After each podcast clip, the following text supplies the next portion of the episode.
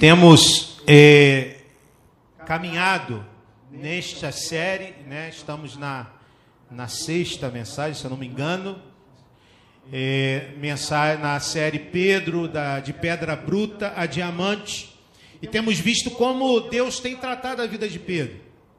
Temos percebido nessa jornada de Pedro que o, a, a jornada junto com o Senhor é uma jornada em que muitas vezes nós Passamos por dificuldades e adversidades.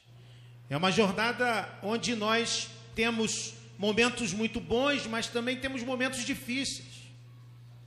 É uma jornada que não é fácil, temos visto aqui.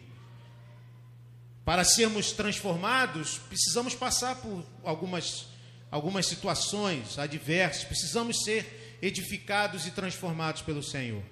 E hoje eu quero. Continuar olhando com você o texto bíblico, e hoje nós vamos ler esse texto de Mateus 16, 21 a 28. Convido você a abrir a sua Bíblia, Mateus 16, 21 a 28, e vamos ver mais um episódio na vida de Pedro, registrado pelo evangelista Mateus. É um, um episódio imediatamente posterior ao que nós vimos semana passada. Vocês lembram da semana passada? O que aconteceu? Jesus chega para os seus discípulos e pergunta: que dizem que eu sou.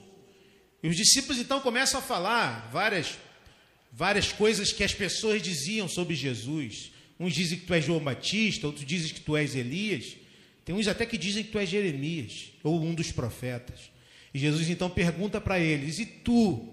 E vocês? O que dizem que eu sou? E Pedro então responde essa bela confissão de fé tão pequena, tão singela, tão simples, mas tão profunda. Tu és o Cristo, o Filho do Deus vivo.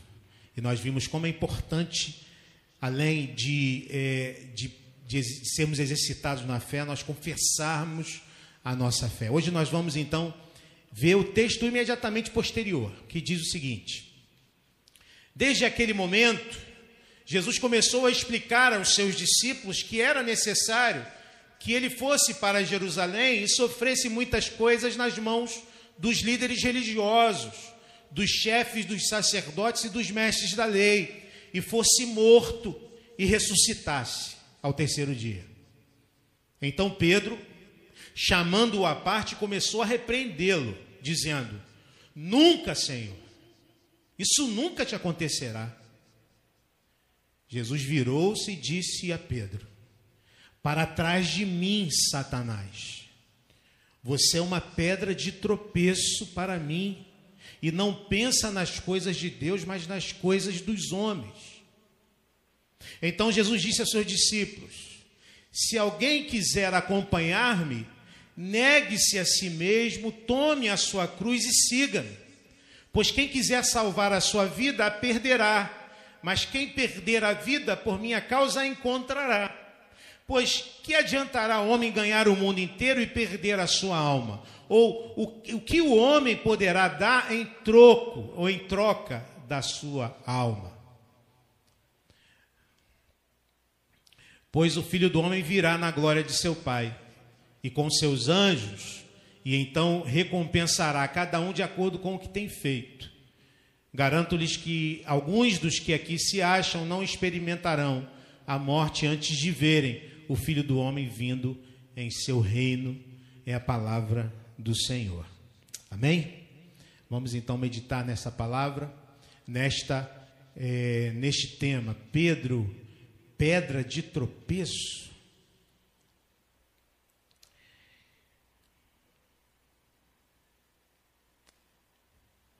Chegamos a um momento chave. É um momento chave porque, segundo o evangelista Mateus, e os estudiosos dos evangelhos, este episódio do capítulo 16 é uma espécie de dobradiça do evangelho. Isso é importante. No evangelho de Mateus, aqui nós temos uma dobradiça. Até então, Jesus está na Galiléia ou nas regiões próximas à Galiléia e a partir deste momento, Jesus vai começar a sua a se conduzir a Jerusalém.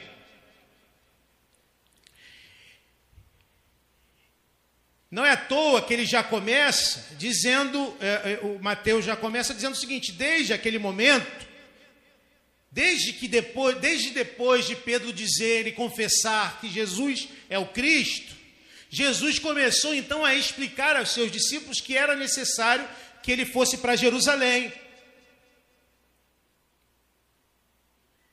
Ele começa a mostrar mais claramente algo que ele já falou de maneira ainda não muito clara, ele já deu indícios que ele deveria ir para Jerusalém e que lá em Jerusalém ele não assumiria o trono. Ele não seria aquele que chegaria em Jerusalém e tomaria o poder, mas lá ele seria morto. Lá ele seria crucificado. Nós, nós vimos na semana passada né, que é, um momento anterior a esse é quando Pedro, falei isso aqui, Pedro diz: Tu és o Cristo, filho do Deus vivo. E essa confissão marca o final de, é, de uma etapa de ensino e manifestação. E essa etapa que se encerra na confissão de Pedro é uma etapa em que Jesus está revelando quem ele é. E quando Pedro diz quem é Jesus, essa etapa, essa etapa está finalizada. Uma nova etapa agora se inicia, e preste atenção nessa nova etapa. Jesus quer ensinar outra lição. Ele já ensinou quem ele era, e agora ele precisa ensinar aos discípulos o caminho que ele vai ter que seguir, o caminho que ele vai ter que percorrer, e, consequentemente, também o caminho que os discípulos de Jesus têm que percorrer.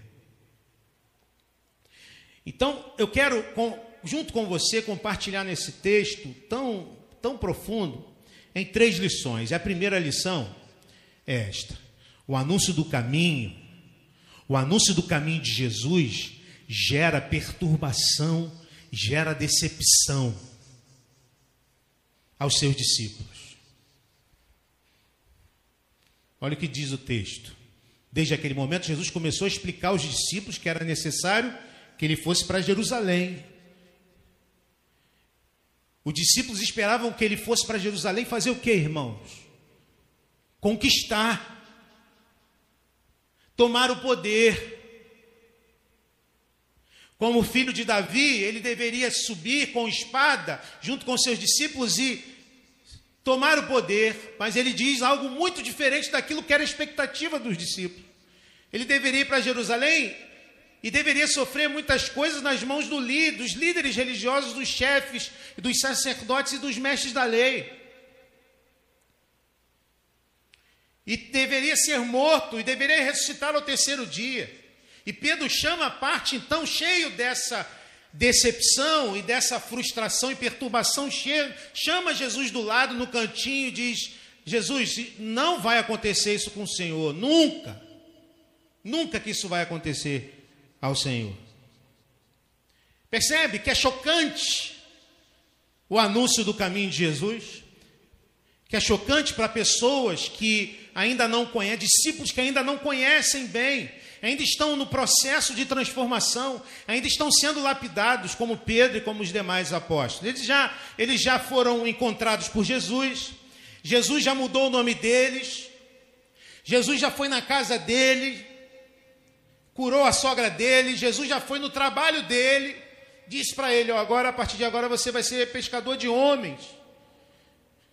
Jesus já fez ele provar a sua fé no mar revolto, quando ele andou no mar e começou a afundar.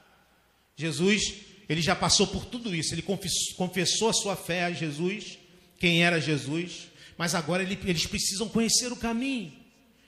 E o caminho é difícil de engolir. O caminho é difícil de engolir. A atitude de Pedro, irmão, está repleta de boas intenções. Talvez nós aqui, eu sempre tenho falado isso, nós olhemos para Pedro e falamos, coitado de Pedro, não perde a oportunidade de ficar quieto. Mas, irmãos, Pedro está repleto de boas intenções, repleto de uma, uma certeza, uma convicção quando ele fala isso para Jesus. Dadas as expectativas, Pedro fala, mas é o que todos os outros pensam. A palavra que Pedro usa aqui, a palavra no original, não é uma opinião, uma sugestão contrária, mas uma desaprovação. Pedro chama Jesus e chama a atenção de Jesus. desaprova Jesus. Palavras cheias de coerência segundo o raciocínio humano.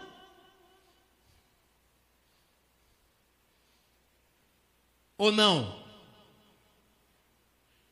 Segundo o que a gente viu semana passada, a primeira lição é essa: quem é Jesus? Jesus é o Cristo. Jesus é o Filho do Deus vivo. Então, Jesus, o Cristo, Filho de Deus vivo, não deveria então estabelecer o seu reinado?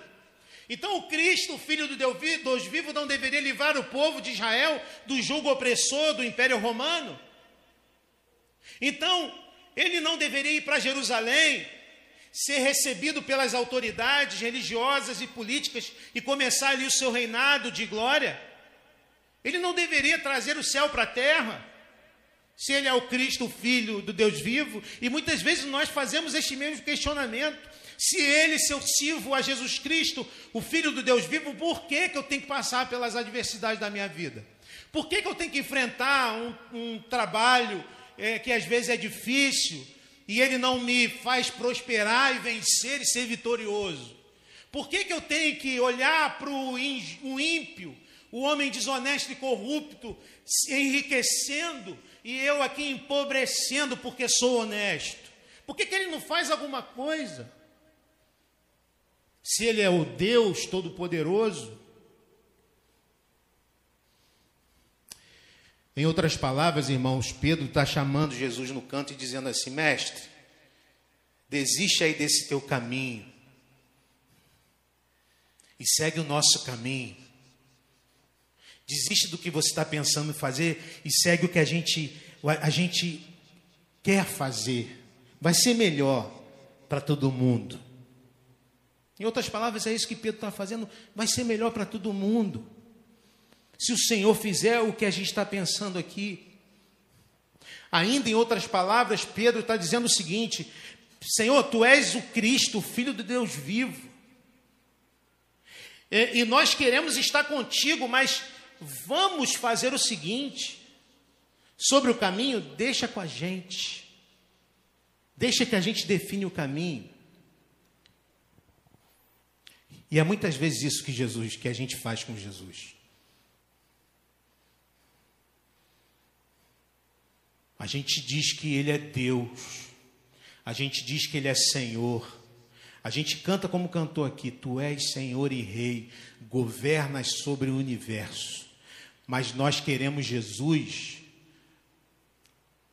somente para Ele nos abençoar. Nós não queremos Jesus para seguir o caminho que Ele nos propõe. Muitas vezes é assim que nós lidamos com Ele.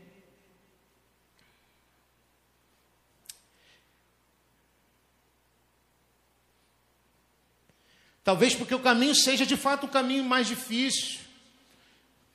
Talvez porque seguir Jesus é seguir o caminho da cruz.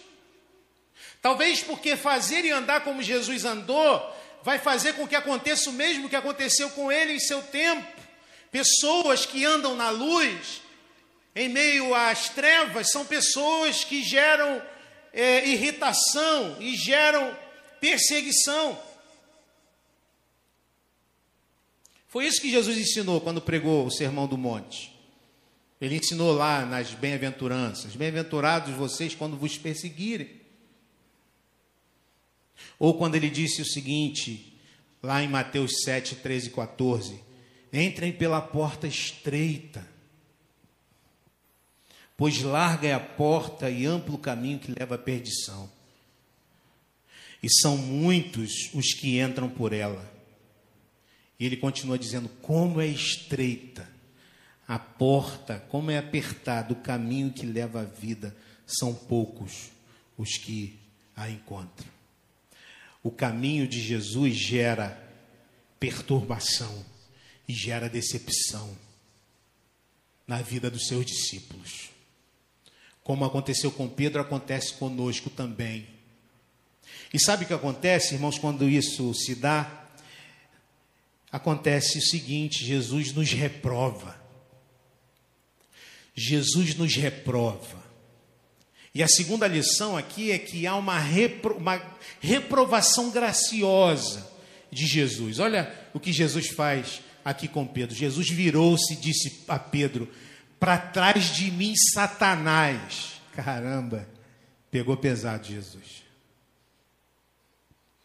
Alguém já te chamou de Satanás? Já. A mãe que não aguenta mais do filho ou seus. Faz isso não, irmã. Não faz, não pode não. É duro. Tem outras versões que é arreda. Arreda Satanás. Não é isso? Para trás de mim. Olha aí a, o trocadilho de Jesus mais uma vez. Você, Pedro, que já foi pedra bruta, você que já foi pedra para edificação, agora você está sendo pedra de tropeço.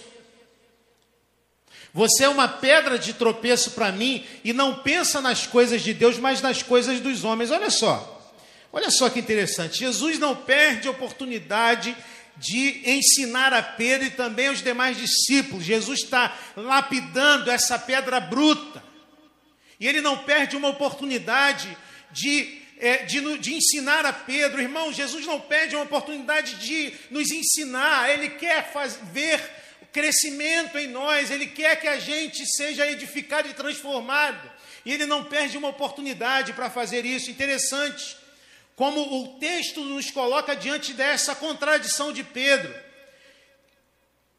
que num primeiro momento se coloca em plena conexão com a vontade de Deus e logo em seguida dá uma guinada tão radical ponto de ser chamado de Satanás. Olha só, esses são os dois textos que nós vimos semana passada e que nós estamos vendo hoje que nós vimos semana passada, Jesus, é, Pedro diz que Jesus é o Cristo, o Filho do Deus vivo, Jesus responde: Feliz é você, Simão, você é bem-aventurado, filho de Jonas, porque isto não lhe foi revelado por carne ou sangue, mas por meu Pai que está nos céus. Olha só que Jesus está dizendo a você, Pedro está em plena conexão com o Pai. Você está em plena ligação com o Pai, Ele te revelou isso. E eu lhe digo que você é pedra, e sobre esta pedra edificarei a minha igreja, e as portas do inferno não poderão vencê-la. Mas agora, no momento logo posterior, é, Jesus está dizendo para ele: para trás de mim, Satanás. Pedro, que estava em plena conexão com Deus, agora é chamado, é lembrado como Satanás, por quê? Porque ele tentou a Jesus assim como Satanás tentou a Jesus no deserto. Ou seja, aquela aquele que está que foi revelado, a quem foi revelado a, a, a, a, identidade de Cristo, agora não pensa nas coisas de Deus, mas nas coisas dos homens.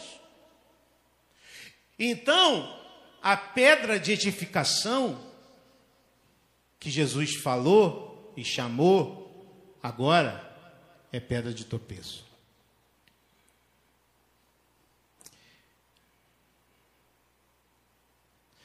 Algo importante aqui é isso. Nossas boas experiências de crescimento, nossas experiências de fé, Nossas experiências de amadurecimento na fé não podem nos iludir sobre nossa própria condição. Estamos sempre, sempre diante da falha, diante do equívoco. Estamos sempre prontos a cair. Somos pessoas limitadas. E Pedro, depois de falar algo maravilhoso, agora passa por essa situação nós também somos assim. Muitas vezes falamos, fazemos coisas que edificam as pessoas, muitas vezes agimos de maneira em que a nossa experiência é a experiência que nos enche o coração e nós percebemos que estamos crescendo na fé. Mas logo em seguida passamos por situações em que aquilo que falamos e aquilo que fazemos negam totalmente aquilo que Jesus nos ensina. É, é, estamos sujeitos a isso, então o nosso coração não deve se encher de aquele orgulho, orgulho daquelas pessoas que acham que são boas o demais, demais gente que talvez por estar tanto tempo na igreja, ou gente que talvez por saber é, ter muito conhecimento teológico, doutrinário, acha que está ou chegou num patamar tão excepcional que não está sujeito a cair como Pedro caiu. Não. A história de Pedro nos mostra justamente o contrário. Precisamos orar e vigiar para que a gente não entre ou não caia em tentação.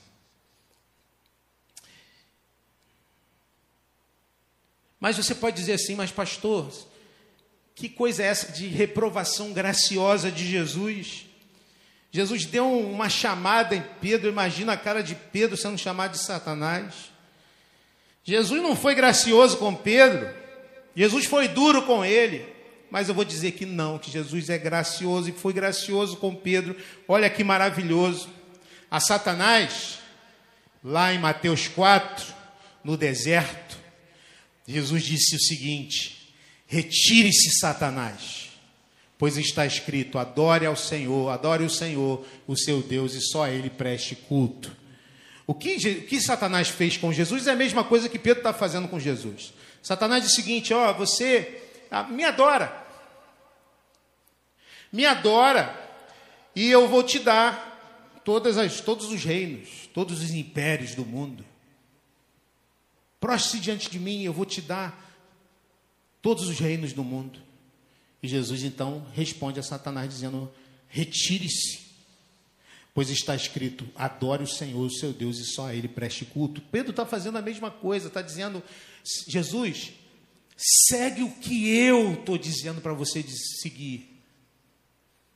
Deixa eu ficar à tua frente. E olha só que interessante, essa palavra aqui no grego, retire de Satanás, ela é uma palavra que, é, que significa afastar-se da presença, com a implicação de que há uma mudança de relacionamento. Então, retire-se daqui, não volte mais aqui, não quero mais te ver. É o que Jesus está falando para Satanás. Mas, quando Jesus fala com Pedro, ele está usando um outro termo, ou uma outra conjugação de termo que significa justamente o que está escrito aqui na versão, na nova versão internacional, para trás de mim. E esse termo é a mesma construção que, que é utilizada em Mateus 4,19, em Mateus 10, 38 e Mateus 16, 24. Eu trouxe só o 4,19, que é isso que está lá em cima. E disse-lhe Jesus: Para trás de mim, e eu farei de vocês pescadores de homens. Percebe?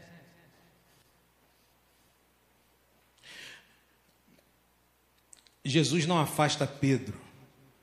Jesus coloca Pedro na posição original e correta do discípulo, não na frente do mestre, não dirigindo o mestre, não dizendo ao mestre o que ele deve fazer, não guiando os passos do mestre, mas atrás do mestre, seguindo os seus passos. Nós, irmãos, vivemos um momento complicado da nossa sociedade contemporânea e da igreja de uma maneira geral no que diz respeito ao segmento de Jesus. Conversando com o Daniel, o Daniel falou do livro, desse livro aqui, né? O Deus que Destrói Sonhos, que é um livro que tá, aí, o pessoal está lendo bastante, do Rodrigo Bibo, que é um teólogo luterano, né, que tem uma, um canal de um podcast famoso, que é o Bibotalk, né? A galera aí acho que ouve, é canal de teologia, muito, muito legal, muito interessante, muito que traz uns assuntos muito legais. O Bibo, ele escreveu esse livro, O Deus que Destrói Sonhos. E ele, é, é, o título é sugestivo, né? Alguns ouvem e falam, que isso? Deus que destrói sonhos? Que isso? Deus não destrói sonhos, Deus realiza os nossos sonhos. E é justamente contra isso que o Bibo está falando. No livro ele fala de uma compreensão do discipulado de Jesus que ele chama de uma teologia de good vibes, que é, é ele percebe nas igrejas, nas canções e nas pregações o seguinte: querem um Deus que abençoe, que atenda às orações, que os faça mais do que vencedores. Geralmente é essa a imagem que as pessoas constroem, constroem de Deus um Deus sempre abençoador, um Deus sempre que está pronto a realizar o nosso sonho, um Deus como o gênio da lâmpada, que a gente diz: Ó oh, Deus, faz isso para mim que eu estou precisando, e Deus vem e faz. E ele fala algo interessante no livro: ele diz: Ó, oh, há um Deus abençoador na Bíblia. Sim, há um Deus abençoador na Bíblia. O problema é quando a gente olha esse Deus abençoador somente com essa visão individualista, egocêntrica. Por exemplo, textos como busque no Senhor a sua alegria e ele lhe dará os desejos do seu coração, Salmo 37, 4, ou então peçam e receberão, procurem e encontrarão, batam e a porta lhes será aberta, pois todos que pedem recebem, todos os que procuram encontram, e para todos os que batem a porta é aberta, Mateus 7, 7 a 8, ou então ainda, sem fé é impossível agradar a Deus, quem deseja se aproximar de Deus deve crer que Ele existe e que recompensa aqueles que o buscam. Quando nós lemos esse, esse texto sem a visão total da Escritura e do Novo Testamento, a gente pode achar que o Deus que nós servimos é um Deus que está à nossa disposição para fazer o que a gente quer. E a gente pode cair no mesmo erro de Pedro, dizendo o seguinte: Jesus, não vai, não, não, não, este caminho não é bom. O bom caminho é o caminho que eu tenho. E o Bíblia fala o seguinte, interessante isso. Ele diz: nossas orações e canções apenas refletem as nossas vontades e projetam uma divindade que satisfaz os desejos mimados do nosso coração. Esquecemos que na oração do Pai Nosso, Jesus nos ensina a primeiro ansiar pelas coisas do alto e só depois considerar as nossas necessidades. Esquecemos que somos servos dele estamos debaixo da sua vontade. Por isso, pensar em Deus somente como abençoador é complicado, limitado, pois Deus é muito mais que abençoador, Ele é Senhor e Rei. Se nós cantamos aqui, Tu és Senhor e Rei, Tu governas sobre o universo, justo e fiel mas a nossa vida no dia a dia, uma vida, e as nossas orações refletem os nossos desejos de pessoas que estão somente procurando a Deus para buscar as suas necessidades. Nós estamos fazendo como Pedro. E, Jesus está dizendo para nós: para trás de mim, Satanás. Não me tente como o, o, o, o adversário. Sai da minha frente. Você não me guia, quem deve te guiar sou eu, então vem para trás de mim.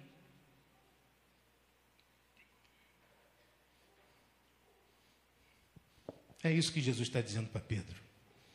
E é isso que Jesus está dizendo para nós aqui também, nessa noite. Não se unam a Satanás em sua tentativa de colocar-se acima de mim. Não cogite somente nas coisas dos homens meu filho, eu coloco você no seu lugar. E o seu lugar é este, atrás de mim, para que você ande no caminho que tem para você. É isso que Jesus está falando com a gente nessa noite. Interessante que os rabinos antigos tinham um ditado para os discípulos. O ditado era o seguinte: não sei se eu coloquei aqui, não. O ditado era o seguinte: Cubram-se com a poeira dos pés do seu rabino. Um discípulo deveria seguir seu mestre tão de perto, andando bem atrás dele, a ponto de, ao final do dia, estar coberto com a poeira dos pés do rabino. É isso que Jesus está dizendo. Ande atrás de mim, para trás de mim. A questão que se coloca agora, e para a gente caminhar para o final da nossa palavra, é a seguinte: se o caminho do nosso mestre é a morte e a humilhação, esse também é o nosso caminho. Eu tenho que te dar essa notícia aqui, se você veio achando que é, que é ouvir uma palavra de que Deus vai te, te dar vitória, de que Deus vai, te, te, vai realizar teus sonhos, de que Deus vai fazer tudo aquilo que você deseja, você vai sair daqui meio decepcionado. Mas não vai não. Porque o caminho que Deus é, sugere para nós é caminho de vida. Então, o caminho necessário para a vida é essa, a morte do eu, a morte do ego. E olha só, o que acontece então? Jesus então diz aos discípulos, depois de falar isso: se alguém quiser me acompanhar, se alguém quiser andar atrás de mim, negue-se a si mesmo, toma a sua cruz e me segue. Pois quem quiser salvar a sua vida, a perderá.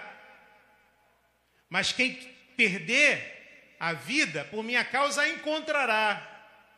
Pois que adiantará o homem ganhar o mundo inteiro, ser famoso, ganhar muito dinheiro, conseguir realizar seus sonhos terrenos. O que adianta o mundo ganhar, o homem ganhar o mundo inteiro, realizar seus sonhos e perder a sua alma? Ou o que o homem poderá dar em troca da sua alma?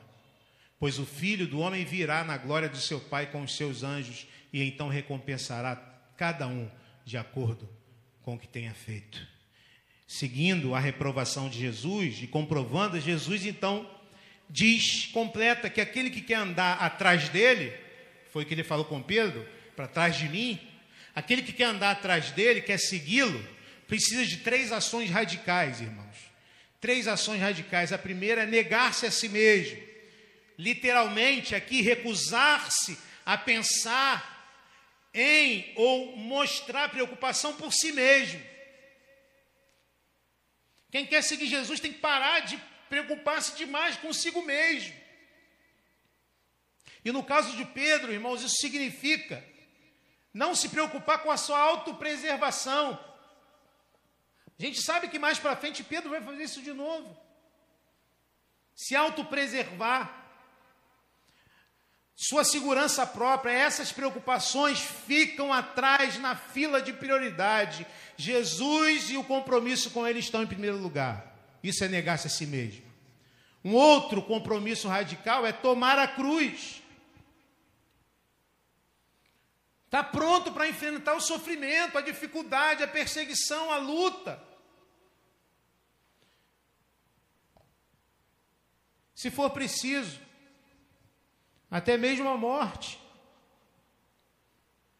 Foi isso que Pedro teve que enfrentar, ou não? O Pedro teve uma vida boa, no sentido humano. O Pedro foi um cara extremamente bem sucedido. Podia ser, se continuasse pescando. Quem sabe? Mas decidiu seguir Jesus e o fim do seu caminho foi a morte, a crucificação de cabeça para baixo, segundo a tradição, não segundo a Bíblia. Segundo a tradição, Pedro foi morto assim. E a morte, se for preciso. Tomar a cruz e seguir a Jesus. Seguir a Jesus, acompanhar Jesus com total obediência e confiança na direção que Ele propõe. Não nos nossos projetos humanos falíveis, mas confiar no caminho que Jesus propõe para a gente.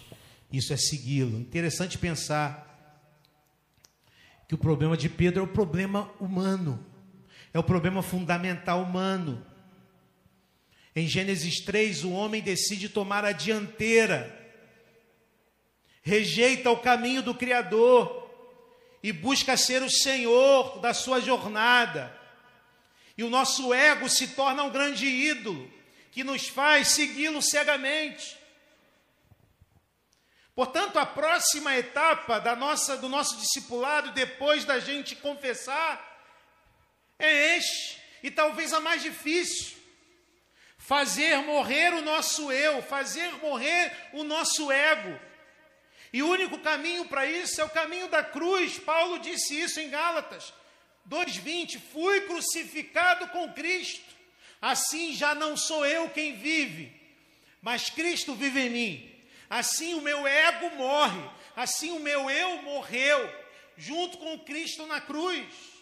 Os meus desejos, meus sonhos, individualistas, egoístas, egocêntricos, ficaram na cruz com Cristo. Agora Ele vive em mim. Agora eu quero o que Ele quer para mim. Agora eu quero andar no caminho que Ele tem para mim. E mesmo que esse caminho seja um caminho de dificuldades, eu sei que o final dele é de vida. Há caminhos que ao homem parece ser caminho bom, mas o seu final é caminho de morte. É o que diz a palavra do Senhor. E aqui Jesus começa a inverter a lógica da mentalidade caída humana. Essa lógica que, essa mentalidade caída nossa que pensa que a gente sabe, sabe o que é melhor para a gente. E a gente faz aquele cálculo, né?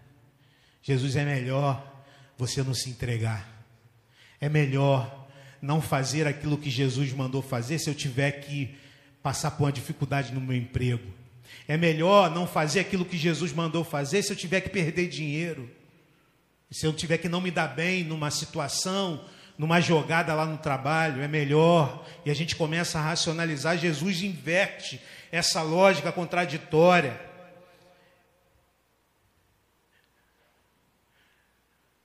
Dizendo que o caminho dele é o caminho melhor, porque é o caminho de vida. E esse caminho não é uma possibilidade humana, mas esse caminho é um milagre de Deus. Por isso só é possível seguir o caminho de Jesus pela fé, a fé que ele nos dá.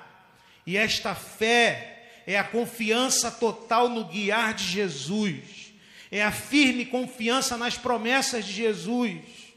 É assim que nós somos convidados a andar. E a pergunta que eu te faço é: será que você não está emperrado nessa jornada? Será que você crê em Jesus? Já exercitou a sua fé? Já confessou que Ele é quem Ele disse que era? O Messias, o Filho de Deus, mas talvez você continue preso a essa mesma tentação de Pedro. Jesus, tu vens comigo e me abençoa a minha vida. Jesus, eu reconheço e confesso que tu és Deus e eu te quero comigo. Mas eu é quem indico o caminho. Mas eu é quem sei o que quero da vida. Eu é quem que sei o que, onde quero chegar. Talvez seja este. Este, este momento em que a gente esteja emperrado, a gente crê em Jesus, ama Jesus, quer Ele na nossa vida, mas a gente quer dirigir a nossa vida e não quer entregar o nosso caminho a Ele. Nós podemos medir isso como, irmãos? Podemos medir isso através das nossas orações. Nós pedimos que Deus nos coloque em sintonia com a Sua vontade e nos capacite para realizá-la? Ou sempre apresentamos as nossas vontades e pedimos que Ele as atenda e nos satisfaça?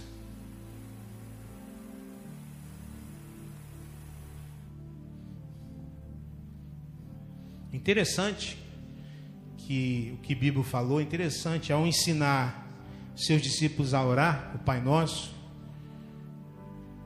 Jesus nos ensinou primeiro a pedir, em primeiro lugar, pela confiança na filiação dele,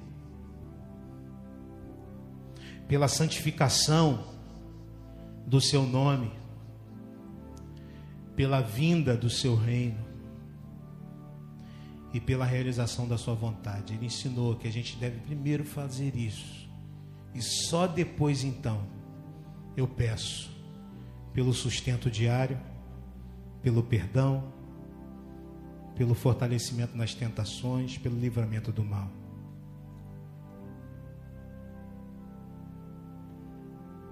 Nós podemos pedir ao Senhor coisas sim, mas antes de pedirmos qualquer coisa ao Senhor,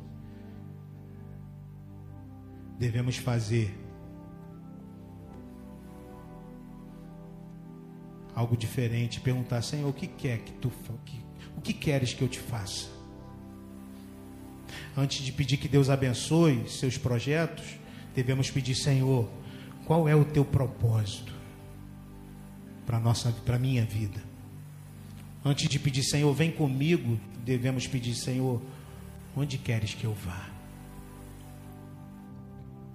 Dietrich Bonhoeffer, a gente está terminando um pastor, sempre falo isso, pastor alemão não pega bem, né? Um pastor luterano alemão que foi morto na Segunda Guerra Mundial porque se levantou contra o Terceiro Reich, contra os abusos e a tirania de Adolf Hitler.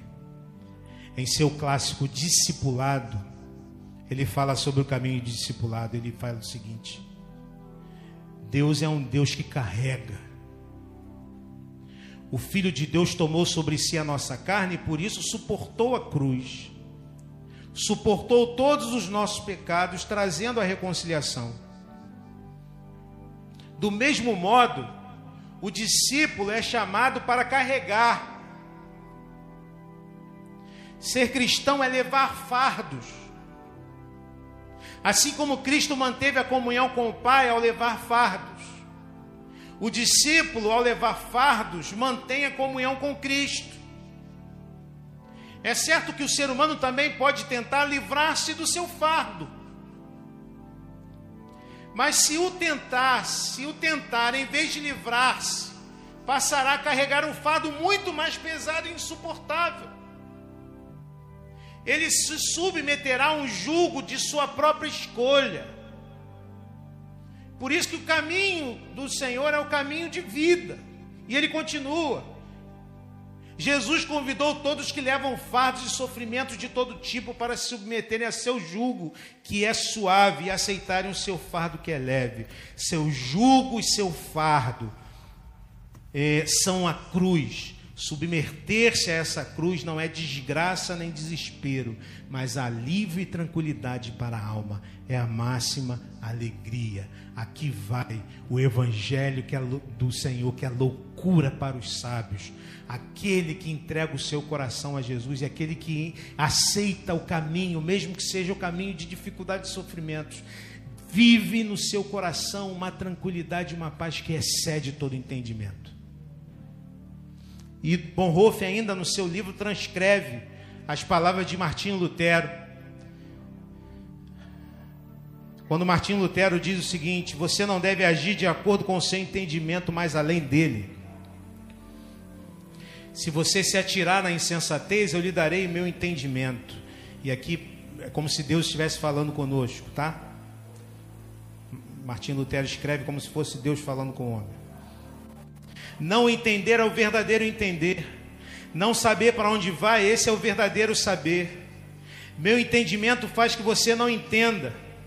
Abraão abandonou a terra natal sem saber para onde ia. Ele se entregou à minha sabedoria, abriu mão da sua própria e dessa maneira seguiu o caminho certo, chegando ao destino verdadeiro. Esse é o caminho da cruz e você não consegue encontrá-lo sozinho eu tenho de guiá-lo como se você fosse cego. Por isso,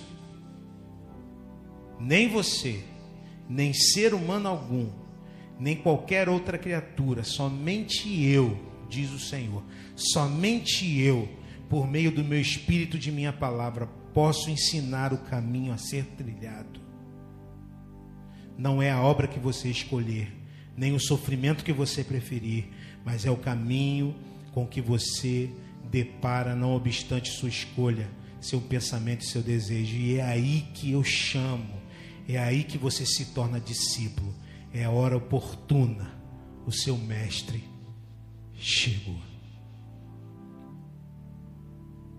Para terminar, e para a gente refletir, eu trouxe um pequeno vídeo.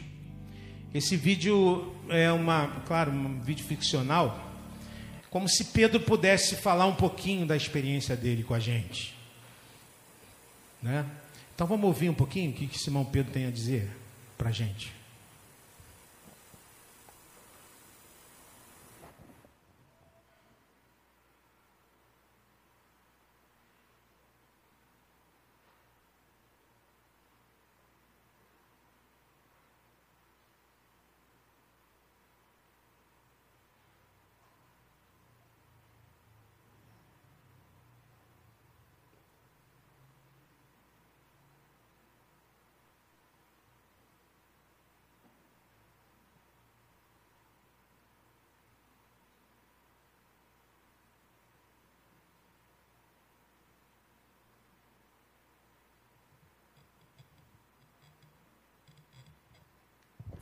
Esse vídeo está legendado, tá? Se tiver alguém com dificuldade, alguém te puder ajudar, vá lá.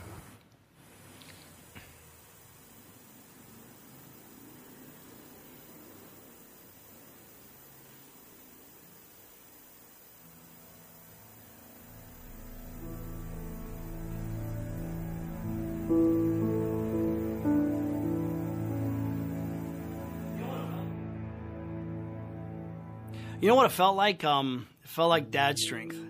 You know, when you were a kid and you're wrestling with your dad, you know, and he's just taking all the hits and he's toying with you, and then boom, he just takes you down. Jesus setting me straight that day. That, that felt a lot like that.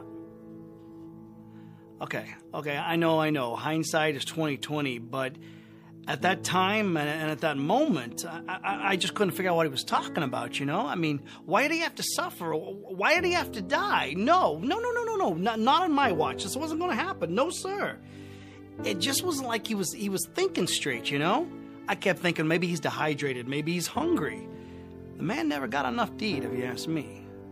So I take him aside and I start get, laying into him. And before I could even get very far, he stops me, he looks me in the eyes because he has those eyes. And you know what he said to me? Get behind me, Satan.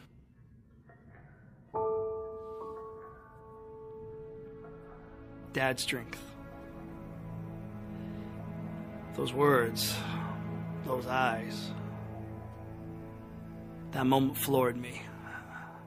He floored me.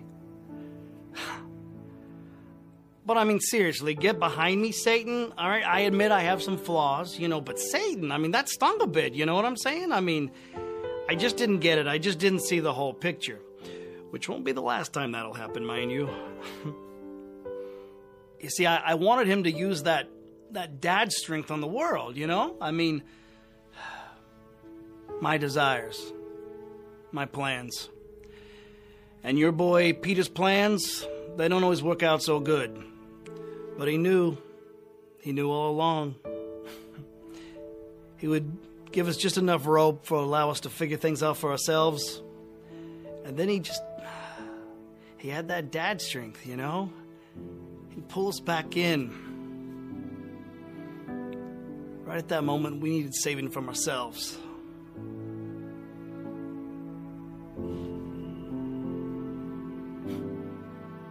That was his plan all along, saving us from ourselves.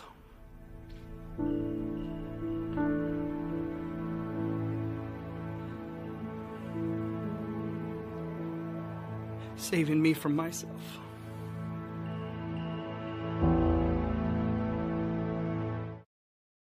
Pensar um pouquinho antes da gente passar a Santa Ceia do Senhor.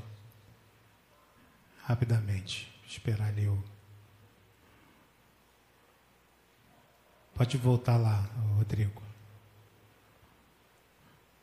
Ao slide.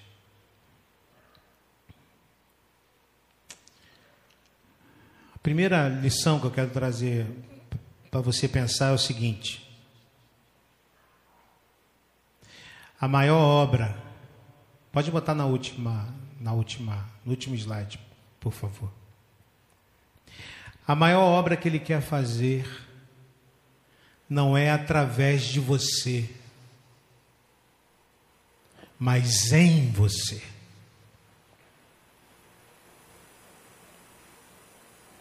A maior obra que ele quer fazer não é através de você, mas é dentro de você. A maior obra que ele quer fazer não é através de mim, mas é dentro de mim, no meu coração. Como Pedro nosso aqui falou, nos salvar de nós mesmos. Nós precisamos dessa salvação. Então Ele quer te salvar de você mesmo. Está indo não. A segunda, Ele quer te salvar de você mesmo e vai fazer isso. Não resista. Não resista. Ele vai fazer isto. Você pode ficar aí tentando continuar a sua vida, os seus planos de vida, não resista. Ele quer te salvar de você mesmo e vai fazer isto. Renda-se, entregue-se, para de fazer força, para de fazer força para que as coisas aconteçam de acordo com o que você quer, renda-se. E para finalizar, em um tempo de reafirmação do ego, negue-se. Negue-se. Busque em primeiro lugar o reino de Deus e a sua justiça, e todas as outras coisas Ele acrescentará na sua vida. Toma a tua cruz. Encara os sofrimentos, as dificuldades da vida com coragem, com a certeza de que Ele está com você, de que Ele não te deixará sozinho. Esta é a promessa que Ele trouxe a nós. E finalmente, siga-o para trás de mim. Deixa eu dirigir a sua vida. Para de querer que eu seja o teu, o teu abençoador e que eu não seja o seu Senhor. É o que o Senhor está nos dizendo nesta noite.